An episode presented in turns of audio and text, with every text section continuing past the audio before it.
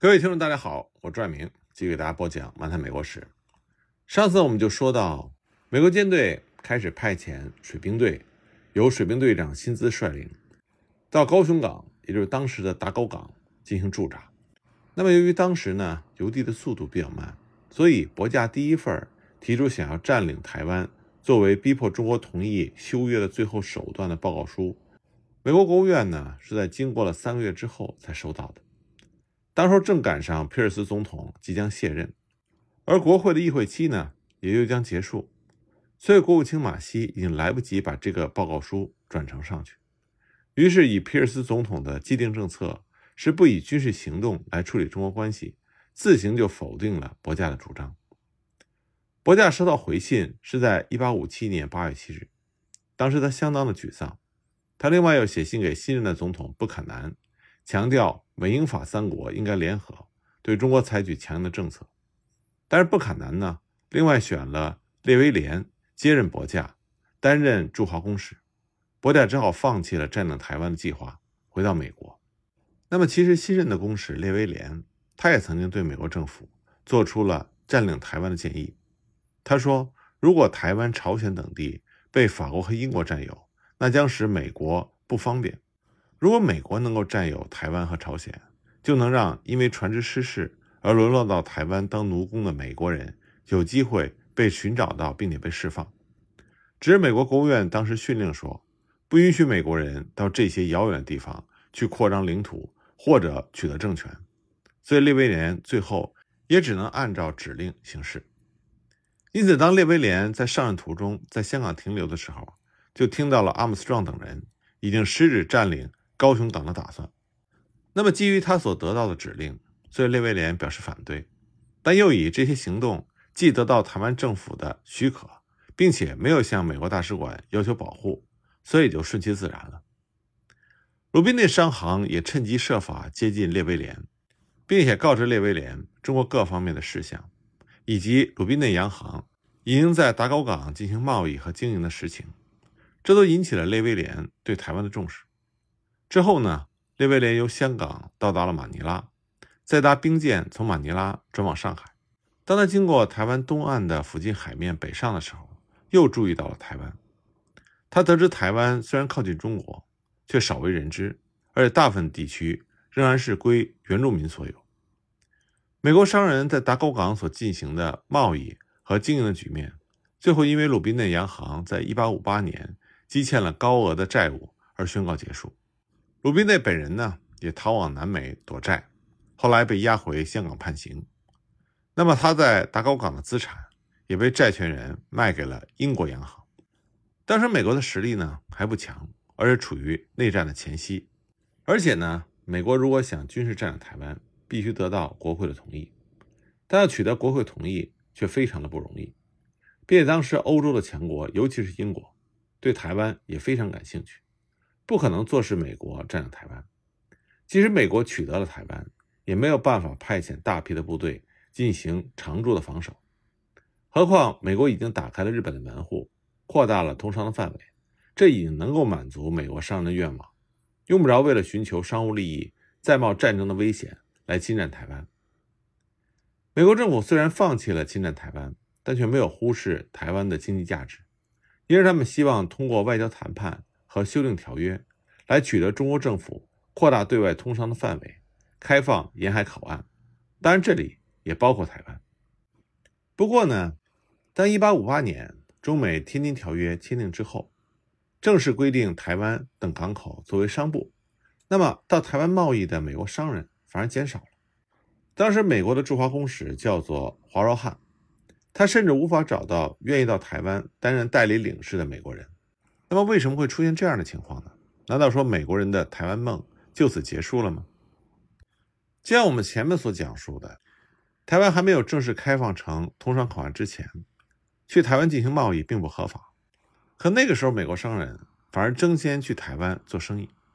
可现在有了正式的条约，美国商人终于可以合法的去台湾做贸易。可真正有兴趣去台湾做贸易的美国商人却减少了。当时，福建的督府以及台湾的地方官员都在等候美国领事来台湾开办开埠的事宜。但因为美国找不到愿意来台湾的代理领事，只好由厦门领事海亚处理台湾口岸的开埠问题。那么海亚呢？因为奉命调查美国商船“飞鱼号”在台湾海岸附近失事后的下落，就到过台湾府。他已经了解到台湾府人口稠密，乡村繁荣。不过呢，中国商船频繁往来的安平港，涨潮的时候水深也不够，大型的货船根本无法停泊，反而呢可以停泊大型船的淡水以及基隆，再加上南部的打狗港，也就是高雄港，都没有正式的开放。因此，海亚他根本就没有到台湾主持开办商埠，直到1861年6月，英国副领事勋和来到台湾，台湾口岸才正式的开放通商。那么，为什么美国商人去台湾的热情大减呢？按照历史学家的分析，当时美国商人他们希望美国能够实质上占有台湾，或者由美国人在台湾建立独立的政府，而不只是到台湾做贸易。但当时美国国内正在爆发南北战争，所以根本没有精力来顾及台湾，只是想和台湾维持合法贸易的关系。所以呢，美国商人的期待在美国政府这里落空了。那么，虽然还是陆续有美国商人去台湾做贸易，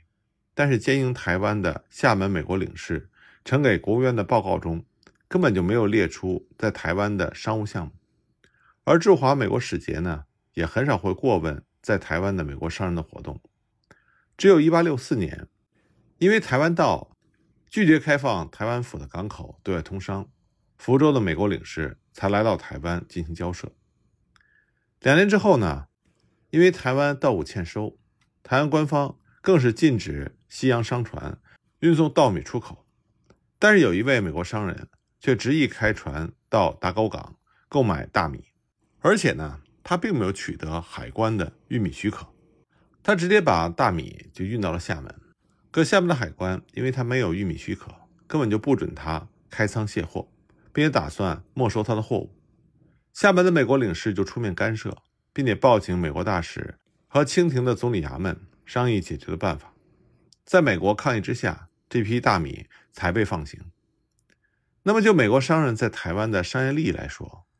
在台湾的茶叶贸易开始发达之后，主要消费市场是美国，但当时在台湾从事茶叶贸易的五家洋行却全是英国人，将茶叶由淡水运往厦门，再运往美国，这个业务呢也是以英国船只为主，所以中间利润全部被英国洋行和轮船公司给赚走了，美国商人无利可图。从厦门前往美国本来是走太平洋航线。但是苏伊士运河开通之后，这是一八六九年的事情。英国籍的船只改由苏伊士运河，那么太平洋航线的船只数量开始减少。到了一八八八年，美国驻北京大使田贝访问台湾，呈报给国务院说，台湾有大量的物产，特别是茶叶可以运往美国。可是美国呢，始终没有在台湾设立领事馆。由此可见，美国国务院认为台湾的美国商务活动。并没有重要到必须在那里设立领事馆来进行保护。其实，美国政府在台湾最需要也是最棘手的问题，还是船难事件的处理问题。相关事务呢，归美国厦门领事所管辖。当时，美国驻厦门的领事是曾经在南北战争有军功的李先德，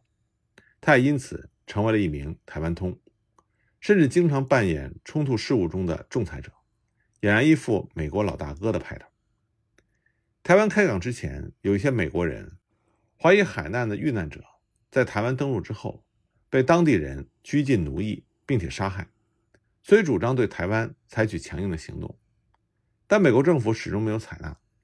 开港之后，又发生了美国船只遇难的事件，但当时驻华公使普安臣因美国在北京的使馆刚刚设立不久，凡事正在争取中国朝野的信任和友谊，所以并没有加以处理。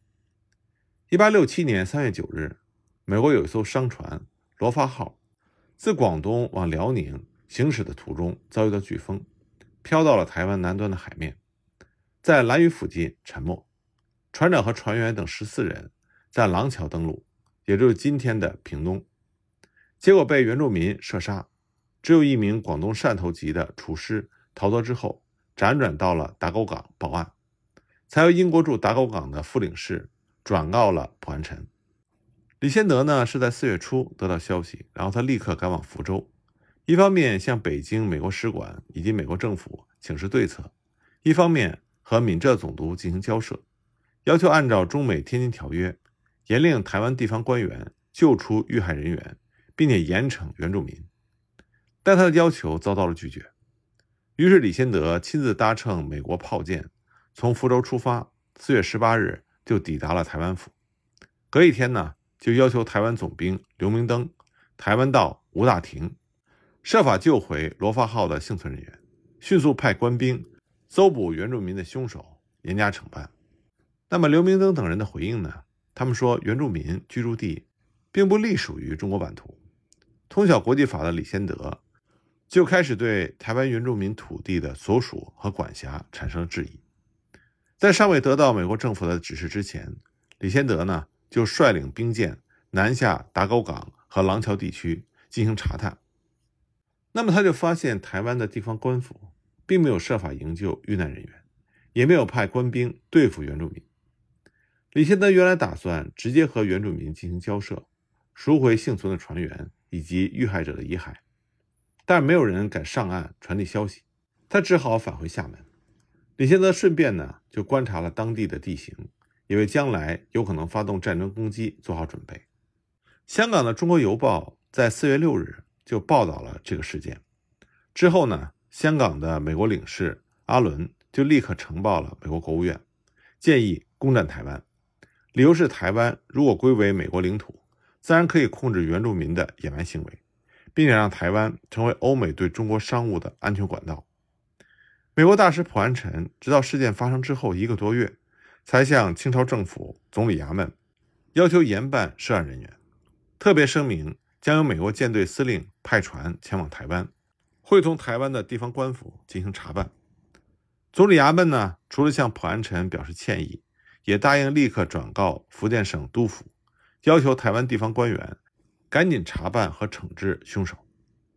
美国政府在六月中就陆续收到了领事阿伦以及李先德、普安臣的报告。那么之后，他们虽然觉得事态严重，但仍然强调绝不希望占领台湾的这种立场。但是李先德和美国亚洲舰队早已经准备好要采取武力行动，在收到国务院训令之前，就已经在台湾通英国商人毕其林的引导之下。发动了军事攻势，但是尽管美国人全军炮力，但是呢，原住民善于利用地形，因此美国人军事进攻以副舰长阵亡，美军被迫撤回而结束。那么在武力征讨失败之后，李先德就希望刘明登等人能够履行派人查办的承诺。结果呢，他所得到的回应是，原住民的行为如同兽类，不可理喻，美国大国大量，应该不屑与其计较。那么这样的回复当然让李先德非常的不满意，所以他又在六月中旬转向要求福建省的官员能够即刻查办此案。福建省的官员害怕美国人再次出兵，所以答应立刻严格要求台湾官员进行查办。李先德呢，还是担心台湾的官员没有真正的付诸行动，所以他要求福建省为他准备专门的轮船，并于九月六日抵达台湾，要求刘蒙登等人立刻执行。并且他会亲自监督。刘明登只好在九月十日率兵出发，李先德和翻译随同前往。九月二十三日到达了廊桥。李先德呢，当时就要求原住民十八社的总头目卓启独前来会晤。威逼利诱之下，卓启独就屈服了。双方在十月十日签订了协议。协议的内容包括：原住民对杀害罗发号船员一事表示悔过，美方不予深究。以后船员如果遇到风暴，飘到台湾登岸，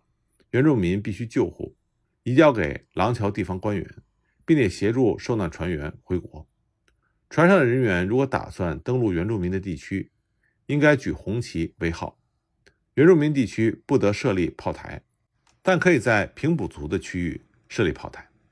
当李先德和原住民达成协议的时候，清军却突然在十月十三日包围原住民。隔了两天，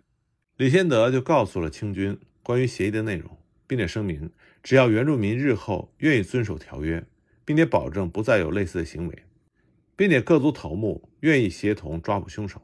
那么就算是和平解决了。之后，在奏请了福建省督府之后，在当地还设立了炮台，派兵驻守，并且按照条约保护遭遇飓风而遇难的欧美船员。刘明灯完全同意，于是双方呢，在列出协议的原则，并且取得了原住民头目的具体保证之后，经李先德的同意，结束了军事行动。十月二十三日，李先德从打狗港搭乘专门轮船回到厦门，他此行的成就。获得国务院等美方各界的赞赏。处理了罗发号事件半年多之后，李先德开始注意到台湾的商务活动，并且列入到他的商务报告中。他经常乘坐美国船只到澎湖、台湾各地，表面上呢是继续调查罗发号的事件，实际上是走访当地的政治、民情、物产资源以及贸易的情况。李先德发现，要想和清朝的官员进行谈判。必须有强大的武力作为后盾，才能够获得满意的结果。但对于比较单纯的台湾原住民，通过和平交往的方式，反而可以和他们建立友好的关系。他运用双轨政策，那就是炮舰加安抚，经常随同美舰巡泊台湾的港口，并且和原住民直接的往来。罗华号事件的第二年，台湾南部因为樟脑利益引发了中英冲突。甚至引起了樟脑战争。那么，在这场樟脑战争里，李先德就扮演了重要的角色。关于这方面的情况呢，我们下一集再继续给大家讲。